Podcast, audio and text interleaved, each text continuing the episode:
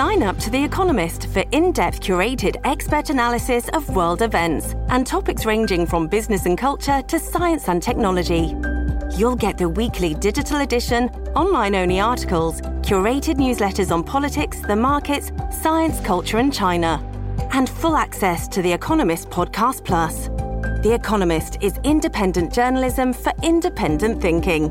Go to economist.com and get your first month free. Una visión directa de la realidad política en los Estados Unidos, bajo la genialidad y estilo único de Dania Alexandrino. Reflexiona y analiza lo que los demás no quieren que sepas. Hablando de frente. Comenzamos.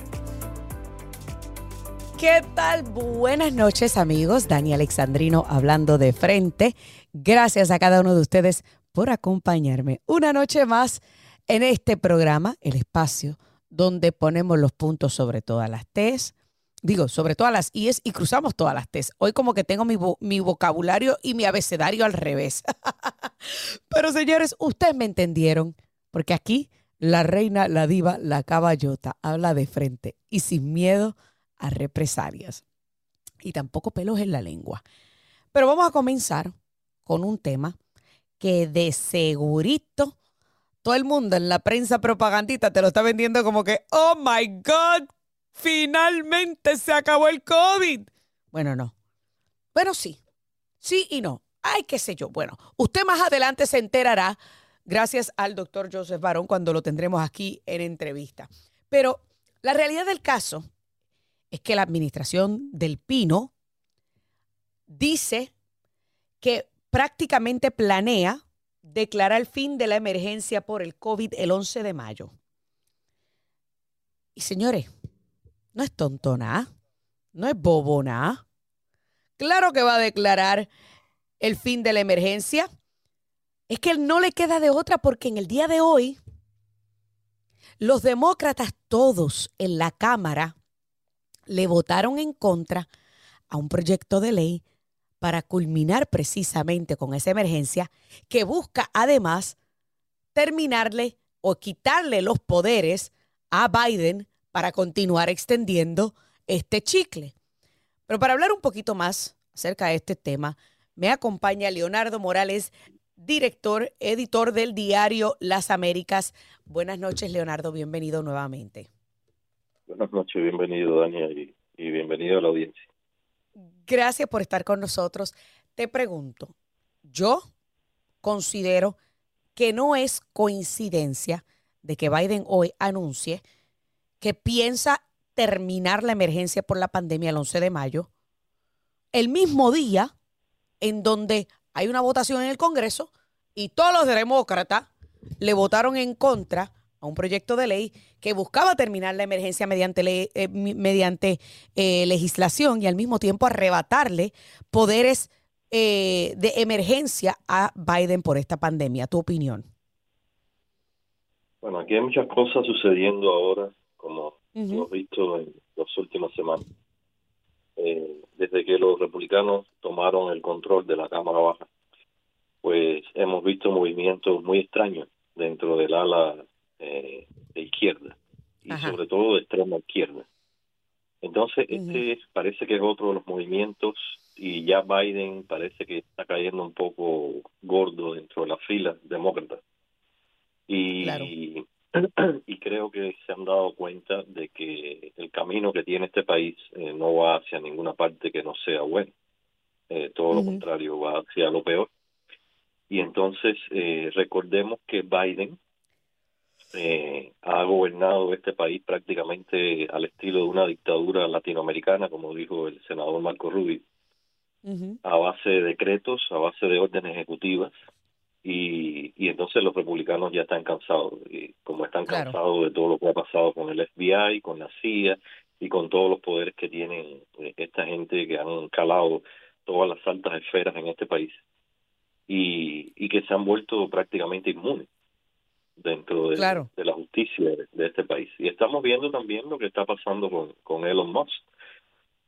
y, es, una persecución igual que la de Trump. O sea, es una cacería la misma que está sufriendo el expresidente Trump. Y, pero en algún momento eso se tiene que terminar. Claro. Y, y ellos saben que el final no está muy lejos porque creo que esta vez sí no pueden hacer el mismo fraude y a mí hay que matarme diciendo que eh, que no hubo fraude en las elecciones, no se lo voy a creer a nadie, si hubo un gran fraude en este país. Lo que pasa es que fue tan grande que ni el Supremo pudo intervenir. Entonces creo que no lo van a volver a, repetir y ellos están viendo las pocas posibilidades que tienen en el 2024, sobre todo si Biden sigue con el destrozo que tiene en la economía de este país. Claro, o sea, y, y, y en cuanto al tema de las elecciones podemos hablar a largo y tendido porque yo siempre digo que lo que ocurrió en las elecciones del 2016, 2020, 2022 prácticamente fue una intervención directa del Partido Demócrata utilizando Departamento de Justicia, utilizando el FBI, una intervención en nuestras elecciones de alguna manera u otra. Pero eso es un tema para otro día. Sin duda alguna, este tema del COVID, hay muchos que opinan que pudo haber sido este, lo, que, lo que prácticamente trajo a Trump hacia abajo. Y ellos están tratando de evitar que esto arrastre a Biden. Pero, señores, por Dios, o sea, hay tantas otras cosas que han arrastrado a este señor en donde su índice de popularidad está prácticamente por el piso. O sea, no podemos enfocarnos en simplemente los mandatos y los decretos por el COVID. El país está hecho cantos, el país está en caos. No, también ellos usan este tipo de cortinas para eh, como un mensaje de aliento a la gente para que la gente piense que están trabajando y que entonces están en contra de las cosas malas que ha hecho el presidente y ellos han sido los primeros responsables que han puesto a ese presidente ahí con una incapacidad prácticamente eh, total y entonces ahora vemos los resultados. Claro. Entonces ahora no saben cómo explicarle a la gente ni a los votantes eh, todo el destrozo y aparte todo lo que viene, porque las consecuencias económicas empiezan eh, en un año, dos años atrás y tú las vas a ver dos años después. Es decir, que para el 23, 23 y 24 lo que viene es un caos. Entonces, eso es lo que ya ellos están previendo y entonces están buscando formas ahora, sabes que ellos son hacen mucha artimaña y son especialistas en, en campañas y en tratar de convencer y engañar a la gente de que están trabajando, cuando hacen todo lo contrario. Ellos siguen con su misma agenda, el gobierno de Biden sigue con su misma agenda, no han cambiado absolutamente nada y lo que los pocos cambios que hemos visto es porque están presionados por las investigaciones de los republicanos, no por Correcto. Correcto, pero, pero más allá de las investigaciones, más allá de todo lo que está ocurriendo y de el por qué estamos viendo eh, eh, algunas facciones del Partido Demócrata tomando, tomando o, haciendo movidas, si podemos llamarlo así. Yo, yo entiendo que esto del COVID o sea, después de haber extendido la emergencia, ¿cuántas veces fue? Como 12 veces que la extendió. Sí, sí. Y, y entonces, mira, el COVID ha servido para mucha gente, bueno, empezando para China, que son los primeros beneficiados de esto. Eh, pero ya el cuento se acabó. Ahora recordemos que intentaron crear otra campaña con, con, la, con la otra epidemia que supuestamente había de y entonces ahora crearon que había una triple pandemia también con el, con el virus de influenza. Eh, es decir, que están buscando, recordemos una cosa que es bien importante. Eh, los demócratas pudieron gobernar la, el Senado y la Cámara Baja por esas mismas legislaciones que pasaron de COVID-19 porque la Constitución te da pie y el Congreso a que si hay una emergencia, si el país está en estado de emergencia, tú puedes tomar decisiones tomar decisiones de, decisiones arbitrarias. claro decisiones arbitrarias. Y yo creo que eso es lo que ellos querían es seguir extendiendo este chicle que dicho sea de paso eh, yo no sé qué va a pasar con la demanda que hay ahora mismo en los tribunales porque ellos todavía siguen peleando para que ellos puedan implementar el mandato de las mascarillas en los aviones y en la transportación pública. O sea, o se peinan o se hacen rolo, Leonardo. No, ellos no, con eso no van a ninguna parte, y ellos saben que eso no va a ninguna parte. Eso se ha quedado ahí, ellos siguen, de todas formas, mira, eh, es lo que te repito, ellos siguen su agenda, los cambios que supuestamente estamos viendo es por obligación, ellos siguen con la misma agenda. Lo que pasa es que se, se está moviendo ya en terrenos más fangosos y ya con más problemas y más gente en contra y gente más despierta. Entonces, se están frenando y están apareciendo obstáculos por diferentes lugares que ellos a lo mejor no pensaron. Pero ya creo que el Partido Republicano ha despertado este grupo de 20 legisladores lo que ellos dijeron que era un bochorno, empezando por el presidente Biden, para mí fue un, un legado buenísimo de democracia, eh, de todas las exigencias que le hicieron al presidente de la Cámara Baja, y, y estas exigencias están dando frutos ahora porque esta gente sin de la duda única alguna. forma que se paran es Sin duda. siendo quizás tan radical como ellos es la única forma Claro, eh, eh, eh, y yo creo que, que tienes razón. Hay que ver qué va a pasar, si en efecto, porque mira, de Biden y de su administración yo me creo lo que sea. Yo me atrevo a apostar que nos acercamos a mayo y ellos quieren venir a volver a estirar este chicle. No, los creo capaces, los creo capaces. Así que hay que ver qué va a pasar. Obvio, sabemos que esto, aunque fue aprobado por una mayoría sencilla de los republicanos, va a pasar al Senado, en el Senado se va a colgar y nuevamente los demócratas van a demostrar que quieren seguir extendiendo la pandemia. De hecho, este, creo que Sheila Jackson Lee dijo que, di que diariamente están muriendo 500 personas de COVID y que todavía tenemos la emergencia. Así que pues, si es por ello, mueren tres personas y seguimos teniendo la emergencia. Pero, Leonardo, muchísimas gracias por estar con nosotros esta noche. Y amigos, ustedes no se muevan, que a continuación una entrevista con el doctor Joseph Barón. Ya regresamos con más. Dani Alexandrino hablando de frente. Amigos, continuamos aquí a través de Americano Media. Dani Alexandrino hablando de frente. Y como estamos mencionando desde el programa de ayer, me acompaña hoy el doctor Joseph Barón, quien ustedes de seguro han escuchado ya mencionar su nombre. Es un doctor que, señores, hizo historia, hizo también mucha noticia hace un tiempo atrás por sus métodos los pacientes del COVID, que dicho sea de paso, tuvo mejor récord de, supervivencia que muchísimos otros médicos y todavía está en esta lucha directa contra el COVID-19 en el país. Y supongo yo que tiene eh, unos puntos de vista muy interesantes y muy distintos a la mayoría de lo, lo que diría yo mainstream doctors. Démosle la bienvenida al doctor Joseph Barón. Buenas noches, doctor. Bienvenido. Dani Alexandrino hablando de frente. Muy buenas noches, gracias por la invitación. Eh, buena, eh, para mí es un placer tenerlo en el programa, como le dije antes de la entrevista, eh, llevaba un tiempo queriendo tenerlo en el programa porque yo siempre he visto la medicina, o sea, yo no soy doctora, yo no puedo ver ni siquiera cuando me sacan sangre porque me, me desmayo. Entonces, para mí es un trabajo de verdad de, de mucho sacrificio y, y, hay que ser un verdadero servidor para trabajar eh, salvándole la vida a gente. Y una de las cosas que a mí siempre eh, admiré desde el, desde el momento que usted, que escuché su nombre, es esa dedicación suya por salvar la vida de todos estos pacientes de COVID, incluso aunque eso representase críticas públicas por los métodos que usted estaba us usando para salvar vidas, que esto incluía obviamente el uso de la invermectina. Eh, hoy día, casi tres años después del inicio de esta pandemia, ¿cómo usted ve, haciendo un poquito de retrospección, a lo que usted ha hecho y hasta dónde ha llegado? Mira, obviamente estoy sesgado porque pues, yo lo hice, ¿no? Pero cuando yo veo los números, números eh, básicos que muestran, uh -huh. por ejemplo, cuando teníamos el COVID severo en el hospital y la mortalidad en mis manos de los pacientes era de 4.4% comparada contra el 40 o 50% de los demás hospitales de los Estados Unidos. O sea, a mí no me importa que me digan, no, es que tienes que probar el remdesivir o tienes que lo que yo estaba haciendo iba, estaba funcionando. Yo no podía claro. quitarle a los pacientes esa, esa ventaja por seguir, como dices tú, ¿no? Lo que es el mainstream, uh, lo que está diciendo que la gente que tiene uno que hacer.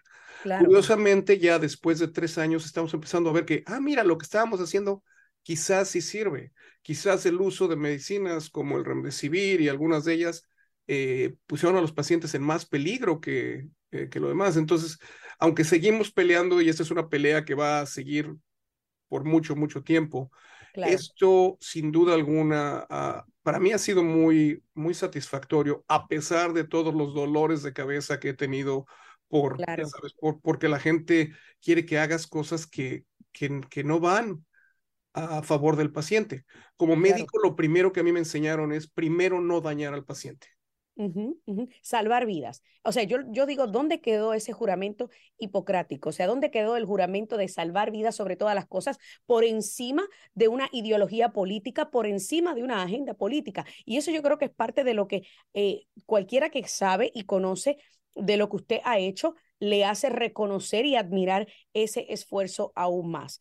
Ahora bien, en aquel momento eh, usted obviamente utilizó, tenía, eh, eh, utilizó medicamentos que ya existían, medicamentos que ya estaban en la lista, incluso de medicamentos esenciales de la WHO, o sea, de la Organización Mundial de la Salud. y muchos, muchos políticos querían impulsar nuevos medicamentos que todavía no habían sido completamente probados. ¿Usted entiende que la farmacéutica ha, ha estado movilizando mucho o controlando todo este tema del COVID-19? Sin duda alguna, no, no, no, había duda alguna. Cuando, cuando esto pasó, mire, y solo para que sepas, antes de, de, COVID, pues yo era un poquito más de derecha que de izquierda. Durante COVID yo dije, voy a ser un científico. A mí no me importa porque están igual de locos en los dos lados de la... De, la, la verdad, hay, de los dos. Entonces yo dije, ah, voy a basarme, yo voy a basarme en evidencia. ¿Y qué mejor evidencia cuando yo ya tenía miles de pacientes que les había ido bien con los tratamientos que estábamos haciendo? El que me quieras obligar a mí a usar medicinas que, número uno, no están bien estudiadas, como dijiste, número dos, te causan más daño, era poco ético. Y como dices, ¿qué pasó con todos esos médicos que se supone que tenían que salvar a pacientes? Todos esos médicos tienen miedo, tienen miedo de las repercusiones que pueden tener a nivel estatal, a nivel federal, eh, pagos, eh, de hecho, incluso repercusiones con ellos. Cuando nosotros estábamos trabajando con pacientes que estaban muriendo, la mayoría de los médicos están escondiditos en sus casas ahí para no tener que meterse con esta enfermedad.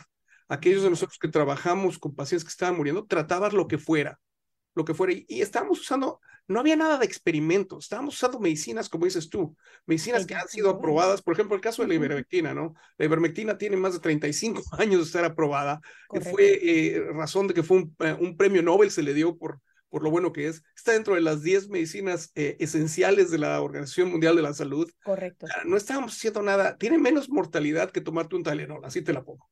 Imagínese usted. Y una de las cosas que a mí me tomó por sorpresa, doctor Barón, y yo no sé si usted vio algo similar tanto en su hospital como con otros colegas, es que a muchos doctores se les estaba amenazando con arrebatarle la licencia si comenzaban a utilizar invermectina o en algunos casos hidroxicloroquina. Y eso continúa. Hasta la fecha. Hasta la fecha continúa. Continúa y lo ves, lo ves todos los días. Eh, que es, mira, e, está mal. Está mal porque la, la, el COVID se volvió una situación política, una situación que está manejada por las compañías farmacéuticas. Ya no sabes a quién creerle. Y eso es lo peor porque tu audiencia no sabe a quién le creen. Le creen al doctor, que dice que esto funciona, o le creen a la compañía farmacéutica que está metiendo millones y más millones y más millones de dólares, y ahora empiezan a salir videos de que hasta quizás estén manipulando los virus. Claro, ¿e-, ¿es, realmente increíble? ¿Cree usted que la medicina se ha politizado demasiado? Totalmente, totalmente, y es un, un, péndulo que no sé cuándo vaya a regresar a donde era antes, porque la medicina, yo vine a los Estados Unidos pensando que aquí era la mejor medicina del mundo. Hoy por hoy ya no, ya no lo es usted no considera que ya lo es. O sea, ya que usted le, eh, le, debe parte de ese problema al cabildeo de las farmacéuticas, al, al, a todo el dinero que mueven las farmacéuticas o al hecho de que los políticos realmente no motivan ni impulsan una sana, por ejemplo, alimentación. Yo te diría que la mayoría de la gente están, eh, los políticos, quieraslo o no lo quieras aceptar, están comprados por estas compañías farmacéuticas, de alguna manera. No me preguntes cómo, pero estas cosas son reales. No hay forma humana posible en la que yo te estoy diciendo, usa una medicina que te cuesta tres dólares y me venga alguien y me dice, no, voy a usar una, una medicina que no sirve, te da una recurrencia de la, de la enfermedad, por ejemplo, el Paxlovid, que te cuesta 530 dólares. Ah, es, muy sencillo esto. Y, y, en cuanto al tema de la vacuna, porque también el tema de la vacuna ha sido sumamente controversial, doctor. Y ya estamos viendo más y más doctores como el doctor este, Jay Bhattacharya, eh, que fue censurado en Twitter por hablar en contra de la vacuna para aquellos que son menores de edad. Ya él incluso está diciendo que la vacuna él no la recomienda para nadie menor de 40 años. El tema de la vacuna también se ha tornado en uno muy controversial. totalmente. Y, y, para ser transparente, mira, yo fui el primero en ponerme la vacuna eh, en Houston porque se me estaban muriendo los pacientes. Claro, claro. Y, y estuve, eh, lo hice en televisión nacional. O sea, a mí me viste vacunándome.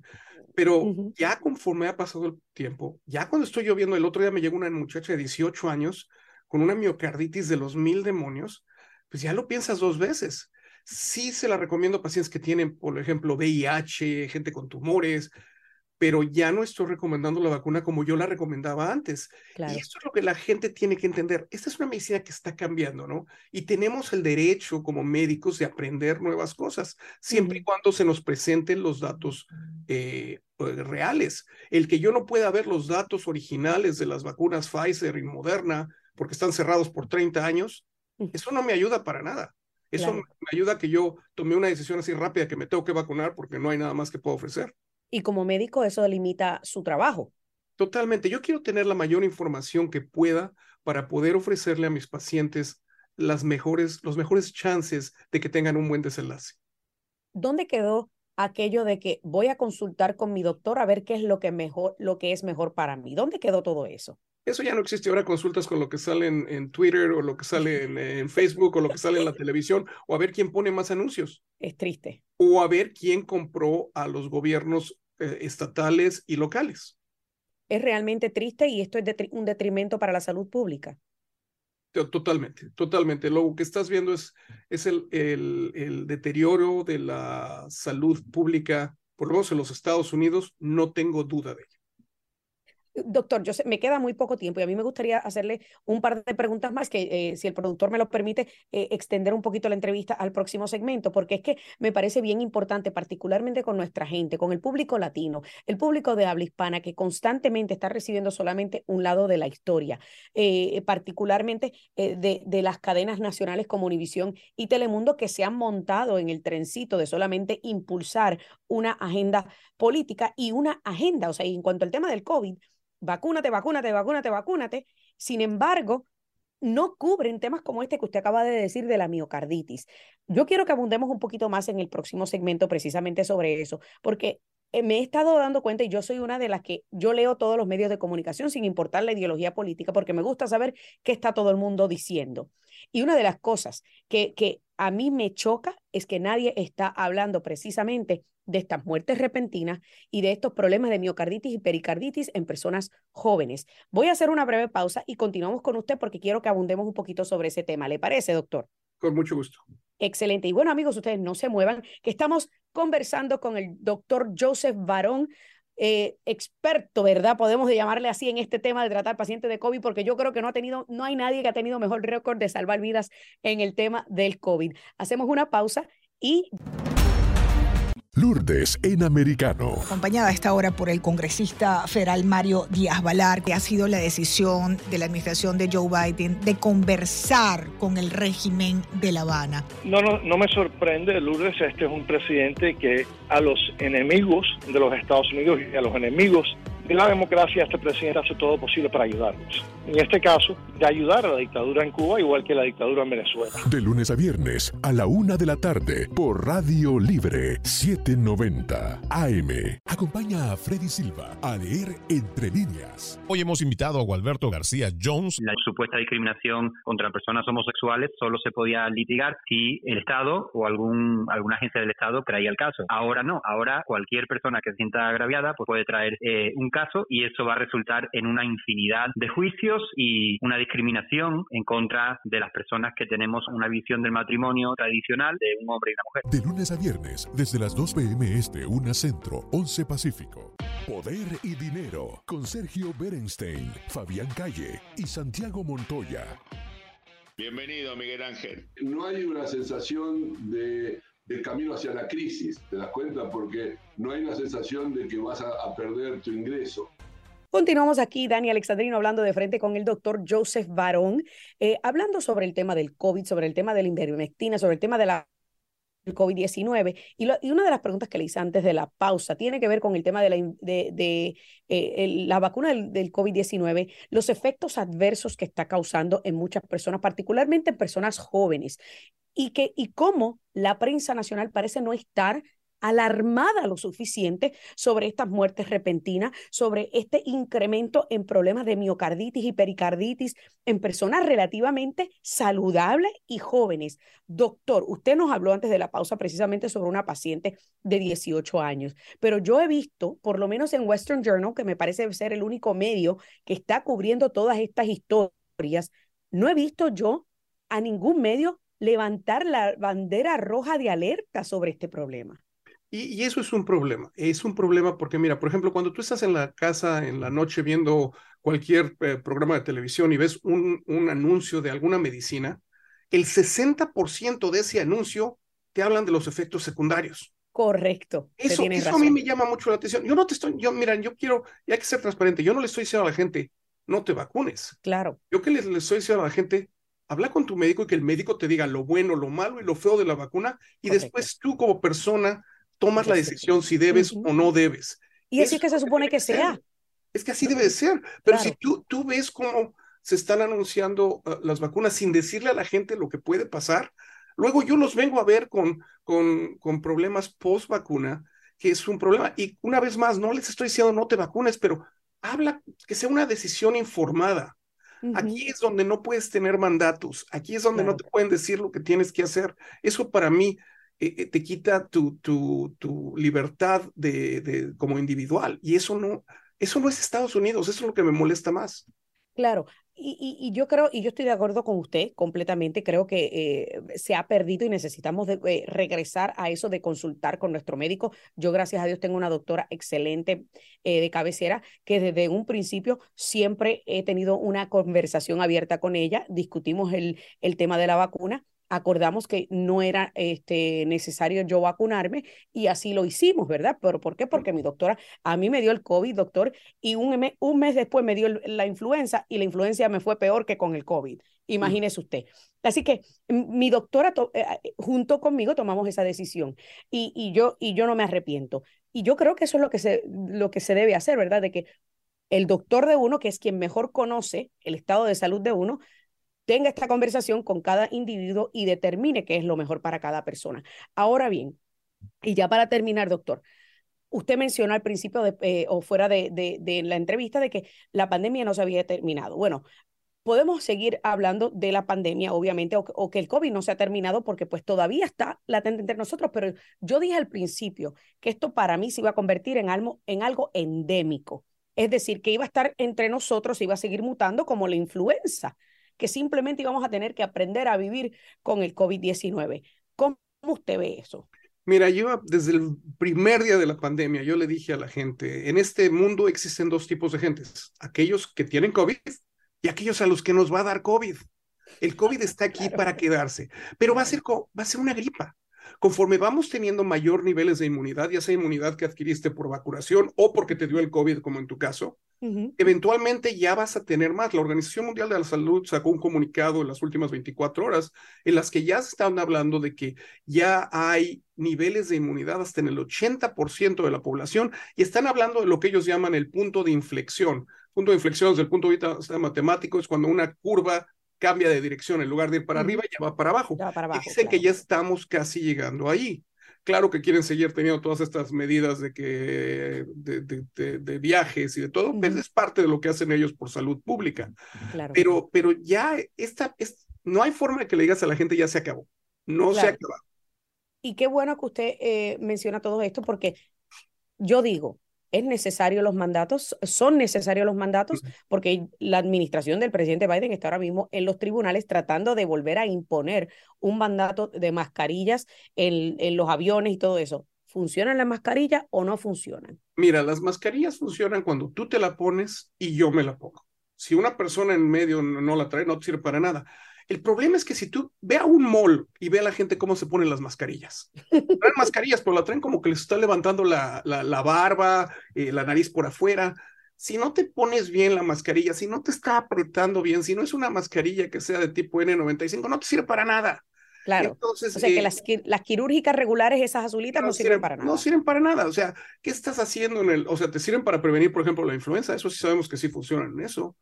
Pero aunque nosotros, nosotros hicimos varios estudios, probamos diferente tipo de máquinas, vimos qué tipo de aerosol podías producir, cómo una persona puede toser teniendo una mascarilla de esas normales que de las quirúrgicas y, te, llena de, de, COVID si llegas a tener eso. Entonces, eh, ¿qué es lo que vamos a hacer? Poner a todo el mundo, tendrías que tenerlo en todo el mundo. ¿Cómo lo vas a hacer para tener 8 billones de gentes completamente mascarizadas? O sea que en otras palabras usted lo que dice es que viva todo el mundo, que sigan viviendo y que simplemente vacunemos a aquellos que son vulnerables, que yo creo que es lo que se debió haber hecho desde un principio. Totalmente. Y en lugar de estar, mm, ¿por qué no hacemos mejor un mandato de que la gente coma bien? ¿Por qué no hacemos un mandato de que la gente tenga una buena inmunidad, que la gente tenga eh, los, los elementos necesarios para cuando les vaya a dar, porque como te dije, a todos nos va a dar, que no les dé tan feo. Si eres un diabético, controla tu azúcar. Si eres un hipertenso, controla tu presión arterial. Pero no, no tenemos ese tipo de elementos educativos. Si yo estuviera a cargo de esto, yo hubiera hecho una gran énfasis en prevención y no prevención por mascarillas. Prevención de vamos a tener buenos niveles de vitamina D, buenos niveles de vitamina C. Nadie hizo eso y qué bueno que usted menciona eso, doctor, y yo sé que le había dicho que esta era la última pregunta, pero uh, usted acaba de mencionar algo que es bien importante porque precisamente una de las cosas que tiene mi doctora en su oficina, en su consultorio, es que dice, si la dieta es la correcta, la medicina no es necesaria, si la dieta es incorrecta, la medicina no sirve de nada. Entonces usted me parece que piensa de la misma forma, o sea, que tenemos, somos una sociedad enferma, somos una sociedad que no se alimenta bien, que no hace suficiente ejercicio y me parece que las autoridades están fallando y fracasando en ese, e, e, en, ese tema de educar a la sociedad a mejor tener un, un sistema que pueda tener mejor inmunidad para combatir virus como este. Totalmente. Cuando empezó la pandemia, nosotros nos criticaron porque nosotros estábamos dando vitamina D a todos los pacientes, pero nos dimos cuenta que los pacientes que tenían niveles bajos de vitamina D, sobre todo aquellos que vivían en la parte norte de los Estados Unidos, se estaban muriendo más.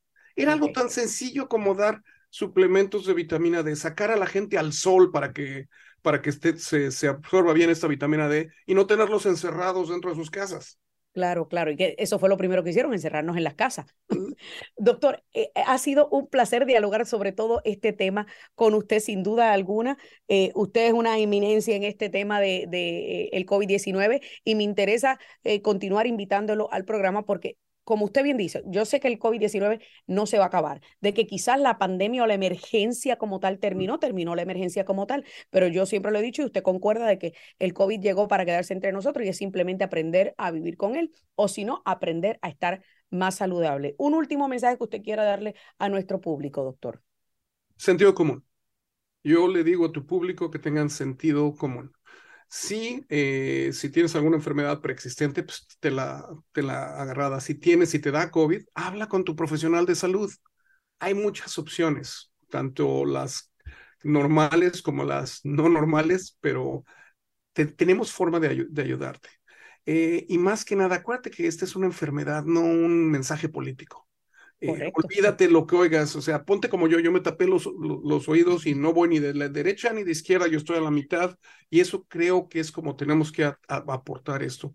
Ojalá y las autoridades eh, federales y estatales eventualmente hagan que todo el mundo se siente en una mesa y que dialoguen y que hablen de qué sirve, qué no sirve, sin intereses políticos, sin intereses económicos o farmacéuticos. E, estamos completamente de acuerdo. Yo siempre digo, doctor, que la verdad y la ciencia no están ni a la derecha ni a la izquierda es simplemente la verdad y la ciencia. Y el que le guste bien, el que no le guste, pues también. Así que muchísimas gracias al doctor Joseph Barón por estar esta noche con nosotros en Dani Alexandrino hablando de frente del United Memorial Medical Center en Texas. Un gran placer haberlo finalmente tenido en mi programa, doctor. Es un placer, gracias por la invitación. Amigos, y ustedes no se muevan, que todavía falta mucho más aquí. Dani Alexandrino hablando de frente a través de Americano Media y Radio Libre 7. Amigos, ya estamos aquí en la recta final. Dani Alexandrino hablando de frente a través de Americano Media y Radio Libre 790 AM. Quiero abrir las líneas telefónicas al 305-482-6588, 305-482-6588 y al 786-590-1624, 786-590-1624 para todo el que quiera llamar y participar, hablar de cualquiera de los temas que hemos tenido en este programa. Pero vamos a pasar a otro. Y es que yo no sé cuántos de ustedes saben o, han estado pendientes cuando yo he hablado de la reducción en la confianza en la prensa. reducción no, la disminución en la confianza en la prensa. ¿O cuántas veces me han escuchado hablar sobre la pérdida de la ética periodística? Pues, señores, en esta ocasión vamos a hablar de la pérdida de los ratings de la prensa. Es que me tengo que reír porque mire, yo nunca pensé, y déjeme decirle que como una periodista, como periodista que fui, que lo trabajé, lo estudié, lo trabajé y nadie me quita lo bailado, aunque a muchos que me escuchan no les gusta que yo lo diga. Trabajé en este medio de comunicación por muchos años. Y cuando uno estudia periodismo, que uno es estudiante de periodismo, ¿verdad? Uno aspira a trabajar en una de estas grandes cadenas de noticias porque es lo que uno aprende lo que uno ve. Hasta tanto uno está ahí. Y una cadena que en algún momento tuvo algo de prestigio ha caído a su punto más bajo. Me refiero a la cadena de noticias CNN, que acaban de salir sus ratings y tiene los ratings más bajos en nueve años. Señores, damas y caballeros, ni con el cambio de administración y la salida de Jeff Zucker, que lo que quería era reality TV, ni con eso han podido salir del agujero. De hecho, en el programa Mañanero pusieron al diva de pasarela de Don Limón. Sí, usted sabe, el que eh, a veces salía en alguno de los programas de fin de año embriagado, borracho, hasta más no poder. Pues lo cambiaron de su programita de las 10 de la noche al show de la mañana y ni así han podido recuperar los ratings, señores. CNN está en el punto, diría yo, que más bajo de su, de su existencia. Ni saliendo de Chris Cuomo, el enfermito, ni saliendo de Jeffrey Tubin, el otro que tenía una muy buena relación con Manuela y que agarraron haciendo cosas indebidas en una reunión por Zoom, ni sacando a Humpty Dumpty, cabeza de huevo, eh, Brian Stelter, el mentiroso patológico número uno de la televisión, que yo nunca entendí cómo su programa era el de mayor longevidad en CNN, reality, este, ¿cómo era que se llamaba? Reliable sources, fuentes confiables, porque lo menos que había en ese programa era información confiable, lo menos, pero duró un montón de años. Y ni saliendo de él, han logrado recuperar ni siquiera una ínfima parte del prestigio que alguna vez tuvieron. Y es bien sencillo. Porque su gallinita de los huevos de oro, Donald J. Trump, ya no está. Ya no tienen de qué hablar. Ya se les ha ido la guagua. Ya prácticamente han perdido de todo. Y lo interesante del, caso es que acaban de invertir en Bill Maher, el comediante, que mire, apenas tiene que unos 800 mil suscriptores en, en, HBO o algo así por el estilo, ni trayéndose los 800 mil suscriptores de HBO a CNN va a mejorar los ratings de CNN, para ni siquiera ganarle a MSNBC, que cuando miramos las cadenas de noticias está en un segundo lugar, pero un segundo lugar muy lejano de Fox News. O sea, yo creo que CNN ya perdió su gloria, perdió su brillo y se ha convertido en cenizas. Vamos con Trompi. Trompi, buenas noches. Adelante. Buenas, buenas noches, Dania. Buenas noches a todos los capitalistas deplorables que están aquí escuchándote. Esto. No digas eso, que se eh, ofenden los socialistas. dale, dale. Dania, mira, eh, muy buen programa has tenido en el día de hoy con, con, Gracias. con el doctor, con este doctor explicándote explicándonos a todos a todos nosotros lo que ha sido el COVID, cómo él, cómo él enfrentó ese reto y todas sus aportaciones. Eh, a mí me gustaría también que para un programa como este, hablando del COVID, trajeras al doctor Misael López. Yo no sé si tú has visto los, los programas de televisión de casos cerrados. Él es el médico que trabajaba en ese en ese programa dando explicaciones científicas sobre diferentes problemas. Bueno, ese médico también trató a muchísimas personas con, con eh, medicamentos alternativos y tuvo un, un éxito rotundo. Eh, yo pienso que ese, ese, ese médico tiene muchas cosas que aportar a un programa como este, donde no se dejó amedrentar, donde no se dejó intimidar eh, por, por las orientaciones de los CDC. De, las narrativas, las narrativas. Sí, exacto. no se dejó amedrentar. Yo pienso que este es un ejemplo digno también de un médico que, que puso en práctica su, su, su promesa ¿no? de salvar vidas y de poner al paciente, la salud del paciente en primer lugar, más allá de los intereses económicos.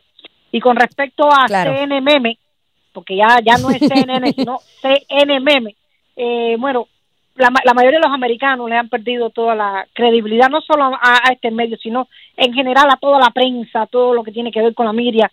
Eh, el, el, el, americano promedio que tiene un poquito de sentido común le ha perdido la confianza porque se ha estado se han dado cuenta de que, que hemos sido manipulados a gran escala de que ya estos medios de comunicación ya tienen un interés político tienen tienen una parcialidad hacia un hacia un lado de la historia y ya no cuentan las cosas como son. Si la prensa fuera media medianamente objetiva siempre lo he dicho eh, yo pienso que el, la, el presidente de la Casa Blanca hoy sería una persona diferente al que está. La administración sería diferente eh, porque realmente su narrativa va inclinada, la de estos medios, a, a defender a una ideología, es ahí donde ellos pierden la ética, donde pierden la credibilidad. Cosas como estas suceden en Cuba, en Venezuela, en Nicaragua, en países dictatoriales. Eh, nosotros los cubanos lo sabemos bien. Claro. CNN, Univisión, Telemundo, MSNBC, eh, viene siendo como un brazo extensivo de la dictadura castrista. Igualito, es la misma, el mismo modus operandi. Que, que dicho sea de paso. hacen periodismo hacen activismo. Exacto. Lo, cuando vemos a Jorge Ramos eh, es realmente asqueroso. Es no es una palabra bonita, esta palabra me da repugnancia, pero es, la, es realidad. Cuando vemos a, a, a, Jorge Ramos, a la hija de Jorge Ramos, eh, haciendo activismo político eh, en televisión, realmente es vergonzoso. La pena. Y, ya se me está acabando el tiempo, Trompi. Claro, y, ya se me está acabando el tiempo, así que te, tengo que, interrumpir, pero tú tienes toda la razón. De hecho, eh, yo siempre he dicho, señores, y yo como periodista que estuve dentro de estos medios, puedo dar seguridad de que en estos medios, los medios de comunicación siempre han tenido inclinación de izquierda, pero, pero antes de Donald Trump trataban bastante de mantener ese sesgo oculto, de tratar de, de, de, por lo menos presentar una historia balanceada. Eh, la, la, triste realidad es que llegó un hombre llamado Donald J. Trump, un tipo irreverente, un tipo rebelde, un tipo que no tiene pelos en la lengua, un tipo que no le importa el que dirán de él porque nadie le paga sus habichuelas. Llegó, le dijo las verdades en la cara, no supieron cómo bregar con ellos y comenzó el desenmascaramiento de la prensa propagandista. Y esa es la cruda realidad. Y, como dice Trumpy, de que nosotros hemos visto esto en países latinoamericanos, lo hemos visto, señores. De hecho, en Puerto Rico también, a pesar de que Puerto Rico no es un país. En Puerto Rico a mí me queda claro que la prensa tiene inclinación de, izquierda, que hay muchos periodistas en la prensa de Puerto Rico que veneran al Che Guevara y van a Cuba y regresan a Cuba hablando maravillas de Cuba y del sistema cubano. Y yo me pregunto, pero ¿y esta gente se ha vuelto loca? Pero esa es la cruda realidad. La prensa siempre ha tenido inclinación de izquierda. Siempre ha beneficiado las ideologías de izquierda. Pero Donald J. Trump los, los desenmascaró y sacó a relucir su verdadero yo. Y eso no se han podido recuperar de esa. Se me acabó el tiempo en esta edición Dani Alexandrino hablando de frente aquí a través de Americano Media y Radio Libre 790 AM. Gracias a cada uno de ustedes por decir presente en esta conversación. Que Dios me los bendiga y hasta la próxima.